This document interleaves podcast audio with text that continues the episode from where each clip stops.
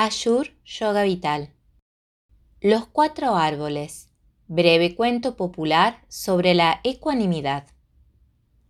Un maestro espiritual envía cuatro de sus discípulos a meditar observando un ciruelo durante un mes completo, pero envía a cada uno de ellos por separado en una estación del año distinta. Luego de cumplir con la tarea, el maestro los cita a todos juntos y le pide que cuenten su experiencia. El primero, que fue en invierno, habló de la desolación del árbol retorcido y desnudo. El segundo habló de un árbol promisorio lleno de brotes verdes, lleno de vida, había ido en primavera. El tercer discípulo fue en verano y se sintió embriagado de las flores y el aroma dulzón que emanaba su árbol.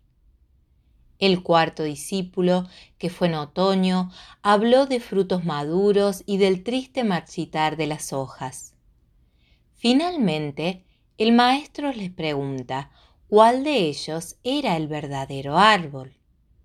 Los discípulos se debatieron en argumentaciones tratando de imponer su punto de vista, hasta que comprendieron que estaban hablando del mismo árbol y que cada aspecto del mismo eran todos verdaderos.